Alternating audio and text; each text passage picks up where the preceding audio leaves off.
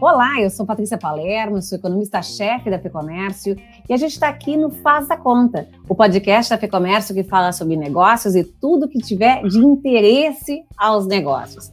Hoje eu estou aqui com um querido amigo meu, o Augusto Rocha, vice-presidente de vendas e marketing da PM Web, e a gente vai falar sobre esse assunto que está tão em voga, que é o desafio do digital.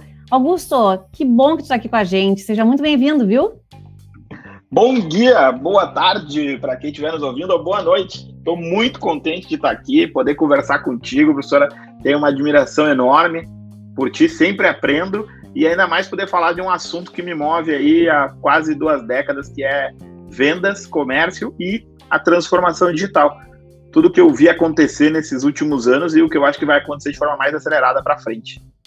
Olha, o Augusto é uma pessoa que é um nome de referência aqui no estado, eu posso dizer que é um dos nomes de referência também no país, quando a gente está falando de digital, né? A PMWeb é uma empresa que cresce a cada ano, trazendo uma série de soluções muito interessantes para vários tipos de vendedores, né? De seios diferentes. Então vamos lá, Augusto, deixa eu te fazer uma pergunta aqui, né? Para começar esse nosso papo. A gente está no ano de 2021, no meio de uma pandemia que já fechou mais de uma vez os negócios, né? E mesmo assim, tem muita resistência de muitas empresas para se digitalizarem. Por que tu acha que existe essa resistência tão grande, especialmente daqueles pequenos negócios? Professora, muitas vezes o que eu sinto é que as pessoas acreditam que elas não vão fazer parte de uma transformação que o negócio delas vai, vai continuar como era antes. E durante muito tempo isso foi uma verdade. Durante muito tempo era possível a gente evitar entrar numa transformação. Mas, de fato, é preciso mudar. Uh, não sou eu que digo, Heráclito disse, né? A única constante é a mudança. A gente tem que estar aberto à mudança e abraçar a mudança. Por quê? Porque o consumidor muda antes. Tu lembra daquele evento que teve, onde se, se criou o consumidor omnichannel? Todo mundo foi lá e concordou que a partir daquele dia ia comprar na internet, no celular e na loja? Não teve, né? Pois é, por isso que a gente não ficou sabendo, porque o consumidor ele faz esse movimento antes da gente. Ele deseja coisa e a gente tem que correr para atender. Algumas poucas empresas conseguem antecipar os movimentos dos clientes. E elas não são empresas grandes ou pequenas, são empresas que pensam grande. E nada é maior hoje do que pensar no seu cliente. Então, se você vende trufa na faculdade, como a Bruna Trufas, que é uma referência aqui em Canoas, onde eu moro, que começou vendendo trufa na faculdade, hoje deve ter umas 6, 7 docerias. Ou se você é a Magazine Luiza, que é a maior empresa de varejo é, do Brasil, e uma das maiores do Brasil em valor de negócio, vocês têm que. O uh, que, que as duas têm em comum? Elas pensam primeiro no cliente. Ao pensar no cliente, se o cliente muda, a gente muda também. Então, essa resistência pode ser porque talvez a gente não esteja pensando na pessoa mais importante do nosso negócio, que é o cliente. Porque se o seu cliente mudou, você tem que acompanhar. Augusto, e para quem tem assim uma loja física, historicamente sempre teve uma loja física, só sabe vender para aquele cliente, né, que entra na loja, que toca no produto, que fala pessoalmente com o vendedor. Como é que a gente bota esse nosso primeiro pezinho lá no digital? Professora, essa pergunta é muito bacana, porque assim, essa loja não existe mais. E não fui eu que, que determinei isso né, foi a Organização Mundial da Saúde, né, quando ela decretou uma pandemia e a gente viveu meses fechados. Né? Nós estamos aqui em abril de, de 2021, talvez a gente nem lembre, mas foram três meses no início né, que a gente estava fechado, que a gente não saía de casa. E quando isso aconteceu, todo mundo teve que repensar as coisas. Alguns já estavam mais acelerados, outros tiveram que fazer isso muito rápido. Eu lembro, por exemplo, a Casa Bahia botou dinheiro a rodo na televisão dizendo para os vendedores, para os clientes chamarem no Zap. Só que aquele momento é como um safety car na Fórmula 1, sabe? Aquele carro que coloca todo mundo um atrás do outro, independente da distância que tá. Foi isso que aconteceu. A pandemia, ela foi o safety car do varejo. De repente, estava todo mundo ao mesmo tempo parado. E aí, como é que sai mais rápido? E eu trago aqui um exemplo da Ju, da Meicia, que é uma loja de pijamas que tem aqui no Via Porcelo, em Canoas, né? tem lá uma galeria que fica no centro, ela tinha uma loja ali, tinha uma loja em Gravataí, e quando estourou a pandemia, ela correu para onde? Para onde estavam os clientes dela. Onde é que era? Nas redes sociais. Ela começou fazendo live, fazendo vídeo, fazendo meme, explorando aquele assunto e tendo criatividade para continuar atendendo o seu cliente, independente da adversidade. Qual era a adversidade? O cliente não podia ir na loja. Ok. Dá para vender sem o cliente na loja? Ih, professora, quanta roupa a senhora já não comprou de uma amiga sua que trazia a roupa e levava para sua casa? Ela está inventando isso agora? Não tá. Não tá. A Renner tem que gastar uma grana grande para conseguir construir um serviço complexo para que todas as suas lojas consigam levar produtos na casa dos seus clientes que já estão cadastrados, tem crédito disponível e aí recebem uma sacola. Mas será que você tem uma loja em Cidreira e atende os seus clientes ali que você conhece ele? Você não pode fazer isso? Você não pode usar o digital, não pode usar o Instagram, não pode usar o Facebook, não pode usar o WhatsApp. É muito mais sobre ter coragem de mergulhar e abrir a cabeça para as coisas novas, porque tem uma coisa no mundo da, da, do digital, professora, que é muito engraçado, que é o seguinte: quem quer aprender, descobre. Tá tudo online.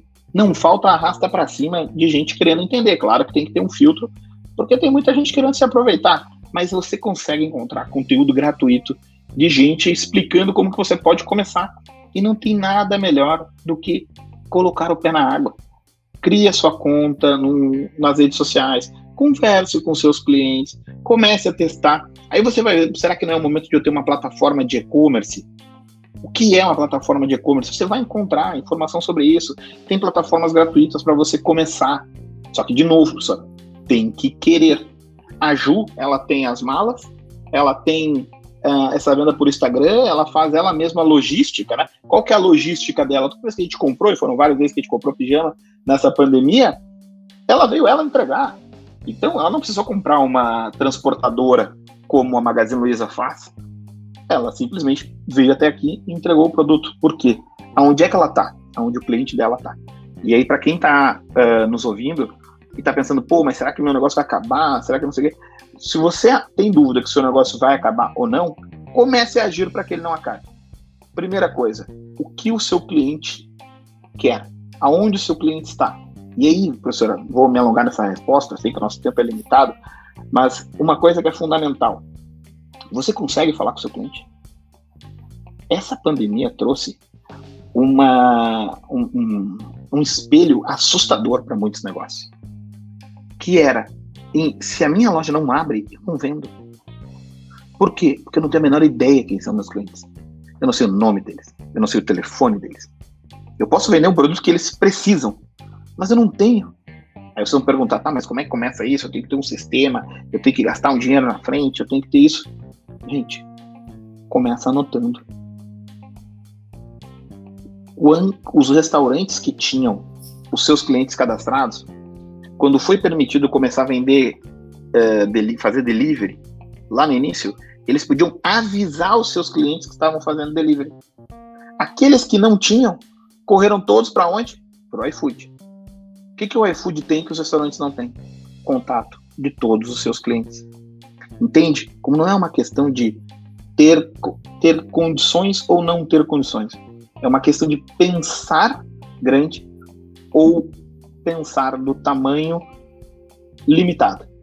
As empresas que reagiram, e eu acho que a Bruna Trufas, a, a Ajuda, a Meicia, são exemplos aqui da cidade onde eu moro, que reagiram e expandiram durante a pandemia.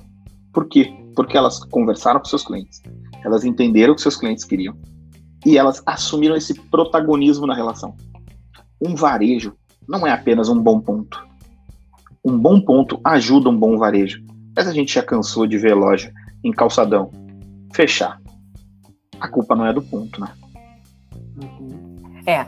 E uma coisa interessante dessa tua fala, né, Augusto, é essa questão de que pensar no digital está muito além de ter simplesmente um comércio eletrônico, né? Você ter um canal digital de comunicação com o seu cliente pode ser via as redes sociais, pode ser via o próprio WhatsApp, né? Pode ser via SMS. É você simplesmente conseguir se comunicar com esse cliente. Mas para você se comunicar, você tem que saber, obviamente, quem é esse cliente. Você tem que ter o contato desse cliente. Uma coisa que a gente reparou muito ao longo dessa pandemia, né, é que a gente falou muito sobre essa questão de, ah, valorize o local, valorize o local, valorize quem está próximo de você. Mas se aquele pequeno comércio sempre agiu de forma distante, isto é, não querendo conhecer os seus clientes, ele não conseguiu se aproximar dos seus clientes no momento em que era mais importante, né? No momento em que as pessoas não iam lá para comprar, aquele negócio precisava vender. E aí vem essa questão da venda ativa, né? Quando a gente pega um cliente, né, que passa na frente de uma vitrine, que se encanta com aquela vitrine e entra, muitas vezes é aquele cliente que quer comprar. E do outro lado, a loja está lá de maneira passiva, tentando vai vender, né? Mas ela vai vender, mas na verdade ela está sendo comprada. A pergunta que eu te faço é: os consumidores eles são diferentes nos diferentes canais? a gente age de maneira diferente com os consumidores nos diferentes canais? Ou existe uma fórmula pronta em que a gente trata cliente como cliente em qualquer lugar? Professora, essa pergunta é excelente e a resposta é simples. O comportamento é totalmente diferente. E eu vou te dar um número para comprovar isso. Tem ideia qual é a conversão média de um cliente que entra numa loja de departamentos? Deve ser baixíssima, porque um monte de gente vai passear. Não, professor. Isso é o ponto de referência ela é baixíssima se você comparar a um cliente de supermercado, que deve bater 100%. Vamos botar 99 para para não dar para não dar errado. Farmácia deve cair aí para uns 70%. O que, que acontece? Esse cliente de loja de departamento deve ter 20, 30, 40% de conversão. Sabe quanto que é a conversão média na, na internet no Brasil? É 1%. É muito fácil trocar de um site para o outro. É muito fácil ficar navegando no digital é diferente numa loja física. Se você quiser olhar o preço de um produto em 40 lojas em Caxias do Sul, você vai ter que entrar em 40 lojas em Caxias do Sul. Se você quiser olhar um produto em 40 lojas e você está em Caxias do Sul e você procurar isso no seu celular, você vai ver isso numa, num tempo inferior a ir numa das 40 lojas. Então, na internet, existem N elementos construídos para melhorar esse processo. Agora, quem já está na internet quer melhorar quem não está na internet precisa entrar na internet para saber como é que funciona. Se você não entrar, se você não abraçar esse problema, você não vai saber. Eu tive a oportunidade aqui com a convite da Six em Canoas participar de um debate e foi o primeiro debate híbrido que eu participei nessa, ao longo dessa pandemia. E eu estava com o pessoal de uma rede de supermercados chamada Vieser. Eles têm quatro ou cinco supermercados aqui em Canoas. Eu imagino que deve ser a realidade da maior parte das redes de supermercados no Rio Grande do Sul entre três e cinco lojas. O que, que eles fizeram? Um projeto independente dos herdeiros, um negócio familiar, né? São, são quatro irmãos, criaram um e-commerce antes da pandemia. Quando estourou a pandemia, professor, eles atenderam a demanda da cidade inteira, porque uma grande rede de supermercados no Rio Grande do Sul, a líder do setor, não oferece e-commerce. E eles ofereciam. Isso é a diferença de quem pensa grande do que quem pensa com o tamanho que tem. Eu tenho uma, um exemplo que eu gosto de dar no varejo, que é em 2015 as ações da Magazine Luiza caíram bastante e o valor de mercado da Magazine Luiza era inferior a qualquer uma das quatro ou cinco maiores redes de varejo do Rio Grande do Sul. Há seis anos atrás, muitos varejos do Rio Grande do Sul poderiam pegar o seu dinheiro em caixa, ir lá e comprar a Magazine Luiza direto na bolsa. Hoje, a Magazine Luiza pode comprar o Rio Grande do Sul com o que ela tem em caixa. E ainda o Eduardo Leite assume e fica de, de piar lá, porque ele vai se dar muito bem com o Frederico Trajano, são dois jovens aí. Uh, porque essa realidade virou um monstro, será? Mas por que, que isso aconteceu? Uhum. Pelo pensamento grande, escalável e colocando o cliente no centro. Eu lembro uh, quando a minha irmã foi trabalhar na, na RBS, isso aí deve ser 2004, por aí, que a colega da Marta Gleich, que se não me engano até é diretora de redação da, da Zero Hora hoje, ela tinha comprado no e-commerce da Magazine Luiza e tinha dado um problema, ela reclamou e quem ligou para ela foi a própria Luiza. Isso é levar a sério, é, né? Isso é levar não é sério, sobre, né? não é sobre pensar grande e ser grande. Eu só vou pensar grande quando eu for grande. Errou, amigo. Errou. Você tem que começar a pensar grande agora. E o que, que é pensar grande agora? Estar ao lado de quem vai te levar para o tamanho que tu deseja. Quem que vai levar um varejo para o tamanho que ele deseja? As pessoas, sejam elas os clientes ou a sua equipe interna. Então, investir nas pessoas é o investimento mais importante, professor. Eu ouço essa pergunta muito, assim, vou fazer reunião com conselho de empresa, reunião com um grupo de CEOs. Né? Hoje, né, eu tenho sido convidado para essas, essas conversas, é muito bacana poder falar, e os caras falam, ah, que tecnologia eu invisto? Falo, investe no ser humano. Não inventaram uma tecnologia melhor, o pessoal está investindo. Hein? O pessoal está investindo. Mas não inventaram nada melhor ainda do que o ser humano. O ser humano bem preparado, o ser humano qualificado. Você está com a sua loja, você tem aquele seu funcionário, está cinco anos com você. Ele não tem mais para onde ir dentro da sua loja. Será que não é hora de dar um desafio para ele? Pô, quem sabe tu faz esse curso aqui de e-commerce, aprende sobre isso para a gente ir para um outro patamar. Ou aquela pessoa que você sabe que tem um potencial enorme, mas está trabalhando na sua loja e está esperando uma oportunidade melhor em outro lugar. Será que não é preocupação sua querer achar um lugar melhor para essa pessoa continuar no seu negócio? Ah, não, mas o varejo é assim mesmo, tem muita rotatividade. Ok, amigão, você pensa pequeno. Você dificilmente vai chegar num tamanho grande. A gente tem um exemplo de um varejo aqui no Rio Grande do Sul, magnífico, que é a Lebs. A Lebs vem fazendo uma transformação digital, que me deixa orgulhoso de fazer parte. Eu trabalho com o time da Lebs há alguns anos e, assim, a Lebes é o melhor varejo para se trabalhar no Rio Grande do Sul. Então, só isso já mostra a preocupação da Lebes nas duas pontas: cliente e o público interno. E a vontade de ser pioneiro que eles têm de, cara, tudo bem, se der errado a gente aprende e corrige, mas eu não quero ficar para trás. Aí vocês vão pensar, pô, mas a Lebes é gigante, tem 170 lojas. Eu sei, mas eles nasceram em São Jerônimo. Eles têm 60 anos eles não começaram desse tamanho. A própria Avan, lá de, de Brusque, né, que está vindo agora para o Rio Grande do Sul, abrindo as lojas, pô, eles começaram com uma loja, professor. Mas eles já tinham esse pensamento gigante, né? E pensar gigante ajuda a gente a criar meios para chegar no nosso, aonde o nosso sonho mora. Quando a gente, quando eu tive as oportunidades várias vezes de ir na primeira loja da Casa Bahia, ela não fica na Avenida Paulista, ela fica em São Caetano. Então, assim, é, esse pensamento que move o varejo, ele é muito importante, até porque a maior rede de varejo do Brasil, ela nasceu em Franca, não em São Paulo. E tem uma coisa que pouca gente lembra, professora, quando a Magazine Luiza chegou em São Paulo, foi depois ela ter chegado no Rio Grande do Sul, né? Ela chega no Rio Grande do Sul, ela compra a loja Zarmo. Uhum.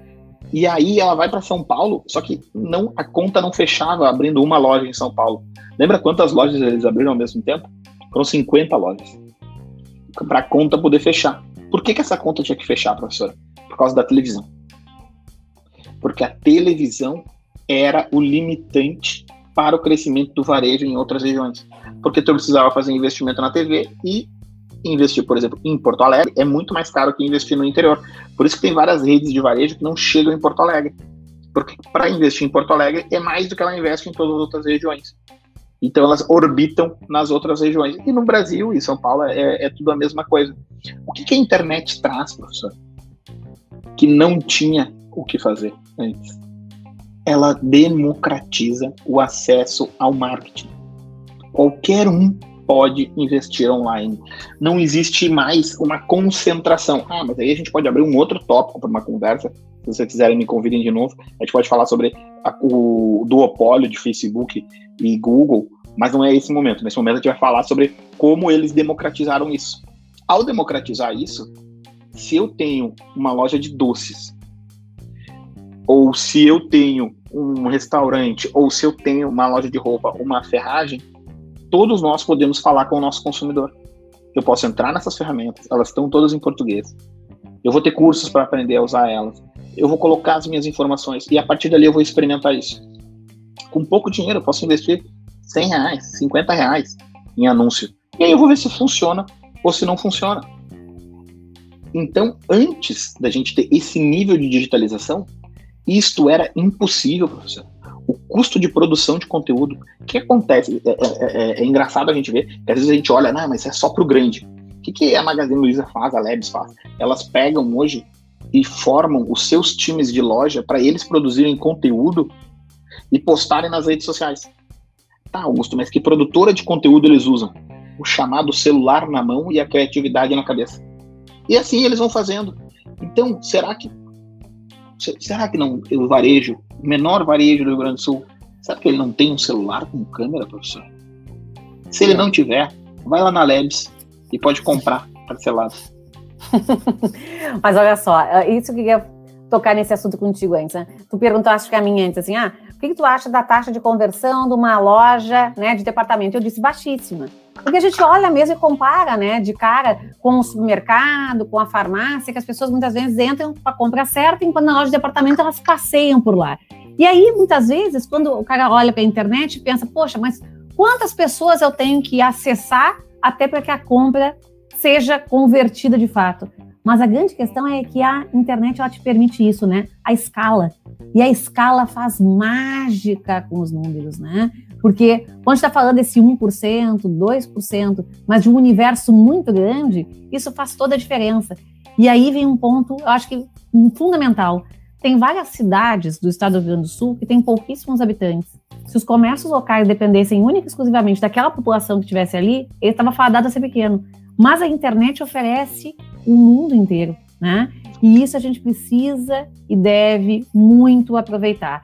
Mas para isso, coisas básicas têm que acontecer, como por exemplo, a pessoa tem que se interessar em aprender a mexer com aquilo e tentar tirar né, o que tem de melhor. Quando a gente vai olhar, por exemplo, em grandes nomes que surgiram na internet, né, o Whindersson Nunes, né, o cara que disse que ele tem tanta letra no nome porque letra era de graça, né? Esse cara não estava numa grande cidade, né? Ele estava numa cidadezinha do nada, quando decidiu fazer algo diferente, chamou atenção. Hoje é uma máquina de fazer dinheiro na internet. E todo negócio tem potencial de fazer isso se entender a forma certa de fazer as coisas acontecerem junto ao seu cliente. Deixa eu te perguntar sobre uma alternativa que muitas vezes esses pequenos negócios que querem agir como grandes fazem, e isso pode também fazer a diferença na vida deles, que são os marketplaces, tá? Muita gente gosta do marketplace, usa o marketplace, mas reclama de custo. E aí, o que, que, tu me fala sobre os marketplaces? É uma saída legal, não é? Explica para o povo aí que está nos assistindo, né, nos ouvindo, o que, que é o marketplace, o que, que a gente objetiva com ele e como é que a gente pode lidar para a gente conseguir os melhores resultados possíveis com esse tipo de plataforma. Professora, antes disso, uh, queria trazer três coisas. Tá? A, primeira, a primeira loja do Walmart fica numa cidade chamada Rogers, no Arkansas, uma cidade pequena primeira cafeteria do Starbucks fica na, no mercado Pike Place de Seattle, nos Estados Fui Unidos. Fui lá. É minúsculo. E, tu não acredita e, que aquilo lá foi a raiz da Starbucks. E, professora, o primeiro McDonald's fica em San Bernardino, na Califórnia. Desses aí eu só não tive na, na, na Walmart ainda. Os outros dois eu já fui. E, e assim, professora, é só pensar grande. É só pensar grande. Atrair pessoas. E construir um grande negócio. Não é sobre ser grande. Né? A gente erra o processo, sabe? Primeiro, a gente tem que pensar grande para daí a gente conseguir ser grande. Ah, mas eu não quero ter um negócio grande. Ok. Mas você quer ter um negócio que o cliente avalia bem. Você quer ter um negócio que faz bem para a sociedade, né? No grande mercado de capitais hoje se fala sobre as empresas que cuidam do meio ambiente, as empresas que cuidam das relações sociais e as empresas que têm a governança corporativa, né? A sua organização e a sua lisura nesse processo. Isso vale para qualquer tamanho da empresa. Voltando para o marketplace. O deixa eu te falar uma coisa, Augusto, que eu acho que é bem interessante aqui. Né? Tu deve conhecer o Gabriel Drummond do Brasco. Né? Claro que conheço, foi ah, meu colega e acho que nós somos certeza. alunos seus juntos. Com certeza. O Gabriel Drummond, ele fez parte de um evento com a gente há uns anos atrás, né? E é muito engraçado que eles tinham, ah, naquele momento eles tinham uma loja e ele dizia assim, ó, eu não quero ser um grande negócio, mas eu quero ser um negócio de muitos pequenos negócios. O que significa isso? Ele diz assim, eu quero, o meu conceito, né, do meu, do meu mercado é um mercado de vizinhança. Então, o que ele faz? Ele está abrindo pequenos mercados. Ele está com três unidades aqui. E o mais legal é que a primeira vez que eu fui conversar com ele para participar de um evento nosso, ele nos recebeu no escritório. E o escritório tinha todo o planejamento de como é que aquilo tinha que funcionar. E tinha todo o esquema de logística, planejamento de marketing, isso, aquilo assim. E uma pessoa que estava junto comigo falou assim: nossa, né? parece um esquema de uma grande empresa. E ele olhou para nós e falou assim: porque é isso que nós vamos ser, tá certo? Uma grande empresa de pequenos negócios. E aí, de novo, é o pensar, é o se estruturar, é o entender como as coisas funcionam e botá-las em prática, né? E isso faz uma diferença incrível. E para isso que é importante fazer planejamento, pensar, montar estratégias para depois levar a cabo, né? Professora, sabe aquela história daquela empresa pequena que estava no interior, veio a fadinha e colocou né, com a variante condão e resolveu e ela virou uma grande empresa? Pois é, não existe. Não existe, não existe. Gente, o segredo é o trabalho. O segredo é o trabalho. E aí pensar na produtividade do nosso trabalho. Será que nós estamos gastando o nosso tempo ou nós estamos investindo o nosso tempo? Será que aquilo que a gente fez hoje vai nos fazer maior ou aquilo que nos fez hoje apenas foi o nosso dever? Isso são perguntas relevantes para todo mundo que está nos ouvindo. Porque se você tem dentro de você a vontade de fazer um negócio realmente grande, coloque para fora. Engaje as pessoas. Eu tive várias oportunidades na minha vida de assistir grandes empreendedores contando as suas histórias e é raro tu ouvir alguém falando o seguinte: ah, não, daí a gente juntou um grupo de investidores, cada um colocou 10 milhões de reais, a gente juntou 100 milhões de reais e a gente começou o nosso negócio. Não, as melhores histórias sempre são aquelas que começam a partir de um sonho, uma obstinação e o trabalho duro aplicado com boas pessoas juntos. Então, construir é. um time, construir um time é o primeiro passo para se construir um negócio, né? Porque o negócio de uma só pessoa, ele tá fadado a durar as 24 horas do dia que aquela pessoa tem. Esse é outro pensamento também que as pessoas têm que ter. E isso tem a, não tem a ver tudo com o digital, mas tem a ver sobre aprendizados nessa jornada. É não espere que você tenha todas as respostas mas saiba para quem perguntar. Né? E isso é fundamental no negócio pequeno. Às vezes as pessoas sofrem porque elas não têm. Pô, mas eu tenho que fazer isso, Augusto, eu tenho que fazer isso, tenho que fazer aquilo, eu ainda tenho que aprender digital. Talvez não. Talvez você só tenha que ter pessoas ao seu lado que possam te ajudar a fazer isso. Então, voltando para o marketplace rapidinho, o marketplace é o caminho mais rápido para você entender como o mundo digital funciona. E simultaneamente, talvez seja o caminho mais rápido para você não conseguir ganhar dinheiro nisso. Por quê? Porque você vai fazer parte de alguém que está vendendo mais. Se você compra um produto e revende, e qualquer outra pessoa pode fazer isso, vai ficar ruim para você. Tem um, tem um amigo de uma loja lá do Brás, o Jean, ele, ele escreveu um artigo falando a morte do revendedor. Então, se o que você faz é comprar produto que qualquer outra empresa pode comprar e você vai vender no marketplace, a guerra vai ser preço. Esse caminho pode te ajudar a entender o negócio, mas não pode ser o teu negócio. Se o produto que você faz só você tem, aí você vai tranquilamente para o marketplace, porque você vai ter um custo de distribuição bastante assertivo. Né? Imagina, você vem, faz um produto, você vende para uma distribuidora por 50 reais, ela revende a 100 reais, o cliente final cobra, paga 200 reais, você ficou com 25% do valor que você criou. Aí o marketplace ele pula todo esse caminho você vende a 200 reais, paga, sei lá, 15%, 20%, você fica com 75% ou mais do valor que você, que você gerou. Ah, mas aí tem que descontar isso, tem que descontar aquilo. Sim, dá trabalho, né? Mas, mas funciona. Então, para a indústria, para você que está nos ouvindo e atua na indústria, que vende, experimente o marketplace. Faz sentido para você experimentar isso. Ah, mas eu vou atravessar o meu canal, eu vou fazer isso. Vai. E você vai ter que lidar com isso. Porque uma coisa que eu aprendi com meus professores é: você tem que lidar com os problemas. Você não pode simplesmente botar eles para baixo do tapete e fingir que não acontece. Vai lá perguntar para as empresas que fecharam, as grandes corporações que resolveram não lidar com seus problemas, quando eles viram esses problemas viraram maior do que a capacidade deles de resolver. Então, é preciso lidar com esse problema do conflito de canais, é preciso lidar com esse problema de criar essas políticas, mas sim, é fundamental que você lide com isso nos marketplaces mais importante que as pessoas têm que ter em mente, professora, é o marketplace é um canal. Ele não é o seu negócio. Ele é o negócio do dono do marketplace. Ah, mas agora o Mercado Livre aumentou o valor da comissão, ele quer atrapalhar o meu negócio. Não, amigo. Esse é o negócio dele. O problema é que o seu negócio depende do dele. Não coloque todos os ovos na mesma cesta. Se você está vendendo no Mercado Livre, venda no Mercado Livre, venda na Magazine Luiza, venda na B2W, venda em outros. Diversifique, né?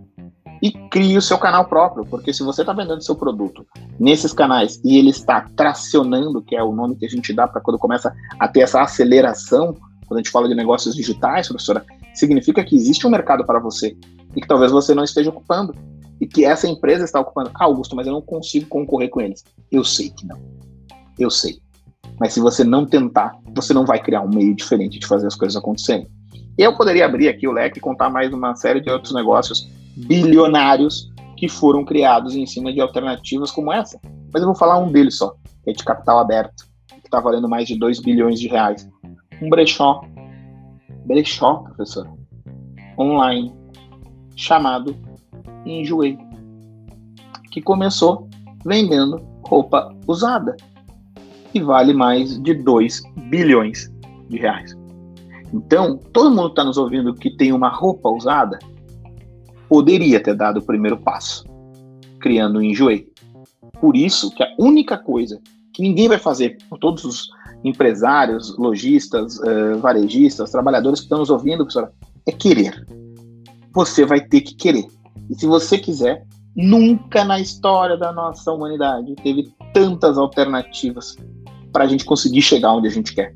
O conteúdo está à disposição. E aí tem, pô, não, não consegui nem falar do, do, dos meus cases ainda, professora, mas acho que foi, foi bacana o que a gente está falando aqui, justamente para as pessoas saberem que, assim, pensar grande é a chave. Não é o tamanho, não é o quanto você fatura, não é se você está no simples ou não está, mas sim aonde você quer estar e qual o caminho que você vai fazer para trilhar. Deixa eu te perguntar então aqui sobre o teu negócio, tá? A PMWeb é uma empresa super reconhecida por encontrar soluções. Vocês têm cases excelentes, tem o case da Yukon, que é fantástico com aquela ferramenta do Otto, né? Tem essa questão da Labs, que vocês estão levando a Labs, uma loja historicamente física, né, para o digital. E eu te pergunto, das soluções que vocês têm aí, né? Vocês têm soluções que são acessíveis para negócios que hoje são pequenos de caixa, mas que têm pensamento grande para conseguir se integrar nesse mundo digital e aproveitar essa onda que veio para ficar? Professora, cada vez mais a gente vai ter negócios para isso. Assim, a é uma empresa que cresce, cresce bastante, assim, a gente fica muito orgulhoso. Hoje a gente já tem mais de 300 pessoas, deve terminar o ano com mais de 400 pessoas, então tem muitas vagas nos procurem, vai lá no PM Web que você vai achar, se você está afim de vir trabalhar com a gente, quiser construir essa mudança. Mas a gente colocou nos últimos anos mais de 10 milhões de reais em investimento em tecnologia para conseguir levar para dentro da loja física o CRM. Isso que a gente faz para Americanas, que a gente faz para Latam, que eu faço para Renner, né? Que, que é isso é limitado àqueles que têm um bolso capaz de investir muito nessas áreas. Mas a gente criou o Otto, que é um spin-off da PM Web, e muito em breve ele vai estar disponível para quem tem uma loja. Né? Hoje, quem, quem contrata o, o Otto já tem uma série de lojas aí, 5, 10 lojas, mais, né, 100, 800, mil nossos clientes, né? Tem, tem uma quantidade grande de lojas, mas acima de 10 lojas já está já tá sendo super rentável. A gente vai chegar no momento que a gente vai conseguir vender para uma loja. Isso está bem próximo. Né? O que, que a gente quer fazer? A gente quer que as pessoas consigam ter na loja física a mesma experiência do digital. Ah, Augusto, mas como? Não, não é botando boneco, não é com é, realidade artificial, não, não é isso. É trazendo para o centro da transformação digital a pessoa que mais entende de vendas no varejo, que é o vendedor, professor. Eu, há 20 anos atrás, eu estava nesse momento de pé num balcão numa loja, aqui no Costadão de Canoas. 20 anos se passaram e as pessoas têm a mesma tecnologia. Elas esperam o cliente entrar na loja. Faz sentido isso, professor? Não faz. E se não faz sentido, e eu sei, eu quero resolver. E é por isso que a gente investiu tanto dinheiro e vai investir muito mais.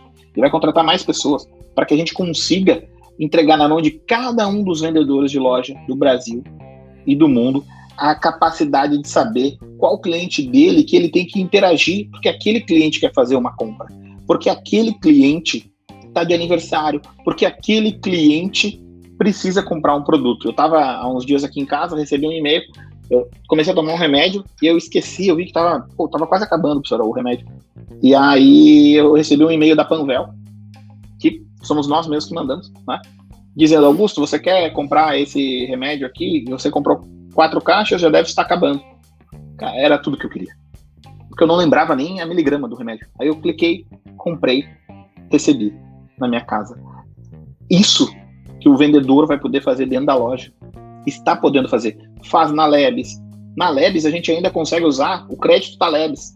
Então, eu sei que o cliente olhou um produto, que ele está lá em Boqueirão do Leão, onde acabou de abrir uma loja da Lebes, e aí ele é cliente daquela loja, ele tem crédito bem aprovado, ele estava olhando aquele produto. O vendedor que atende ele recebe essa informação, porque o cliente permitiu, quando ele deu o, o opt-in, né, quando ele deu consentiu isso, e o vendedor pode interagir com esse cliente. E a conversão, professor, ela é um misto dos 40% e do 1%. Ela está em 16%. De cada 100 pessoas que são impactadas por uma campanha usando o Otto, 16 fazem uma compra. Isto é um número altamente escalável. Não, isso é fantástico, é óbvio que isso é fantástico e é que tomara que em breve esse tipo de tecnologia esteja acessível lá para aquelas lojas que são hoje somente uma loja, que daqui a pouco podem ser mais se usar ferramentas que nem essa. Para a gente caminhar agora para a última perguntinha aqui, né? Porque o nosso tempo está se encerrando.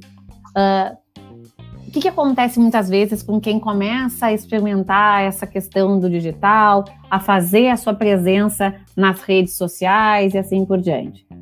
Muitas vezes as pessoas não dão o tempo necessário para o negócio na internet amadurecer ou não rega a plantinha direito, né, desse, desse negócio da internet para dar o retorno necessário. O que, que tu, tu diria, né, dessas pessoas que estão entrando agora na internet, que estão começando a fazer as suas primeiras incursões, né? O que, que tu diria para elas nesse período que ainda os negócios não ah, não começaram a deslanchar, né? O que, que tu diz? Tem que experimentar coisas diferentes? Tem que usar de coisas que outros já usaram e repetir ali? O que, que, que tem que fazer para ver se a coisa des, deslancha de uma vez? Senhora, é, é, a sua pergunta é excelente, porque muita gente acaba não indo até o último capítulo do livro e lê só a primeira parte. Assim, ah, tem que entrar no digital, beleza. Quanto é que custa para entrar no digital? Ah, custa 10 mil reais. Ah, beleza. Quanto é que tu tem de dinheiro para investir? Eu tenho 10 mil reais. A pessoa vai lá e gasta os 10 mil reais para entrar. O que, que acontece? Ela esqueceu de ler que aquilo era para entrar no jogo, não para estar no jogo. É comprar um carro e não ter dinheiro para botar combustível. E-commerce, né? Não tem ponto. As pessoas não vão passar na frente. O seu investimento tem que ser no máximo 20% no início. Os 80% tem que ser para fazer a máquina girar. Quando você compra, quando você abre uma loja, você compra um ponto, você faz a reforma, você coloca o enxoval, você abre a loja. A venda do primeiro mês, ela não vai cobrir o investimento que você fez. Porque aquele investimento, ele é no ativo. É assim que funciona o digital, igualzinho. Quando você coloca o site no ar, o e-commerce no ar, esse investimento é o ativo. Você tem que pagar o aluguel da loja esse aluguel é o tráfego que você vai trazer. E aí que entra o momento de melhoria contínua. Quanto menos você gastar para trazer tráfego, melhor vai ser a sua rentabilidade. Por isso que você tem que cadastrar as pessoas e convidar elas a voltarem por canais diretos, como WhatsApp, como e-mail, porque daí você não vai pagar para elas voltarem ao seu site. Essa é a parte que muita gente não leu. Aí coloca no ar um projeto, cruza os braços e fica esperando que o milagre aconteça. Gente, o milagre não acontece se você não rezar. É preciso ter combustível. E se você está no meio desse processo, pense o seguinte: se você voltar, vai ser pior. Porque ali na frente você vai ter que fazer esse processo de novo. Ah, Augusto, mas será que é assim? Uma grande rede de supermercado chamada Carrefour tá, tinha um site, professor. Aí desistiu. Aí fez o site novo. Aí desistiu. Hoje, qualquer notícia que você for ler do Carrefour é sobre tecnologia. Eles tiveram que fazer três vezes o caminho. Então, assim, os grandes também têm dúvidas. Mas o caminho sempre vai ser o consumidor.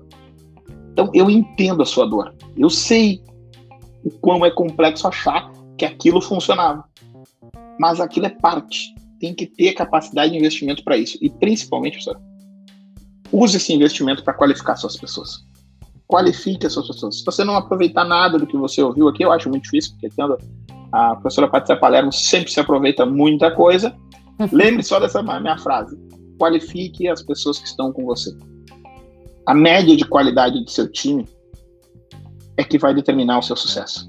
Se você é a pessoa mais qualificada do seu time, você não contrata ninguém melhor do que você, é você dividido pela quantidade de pessoas que você tem.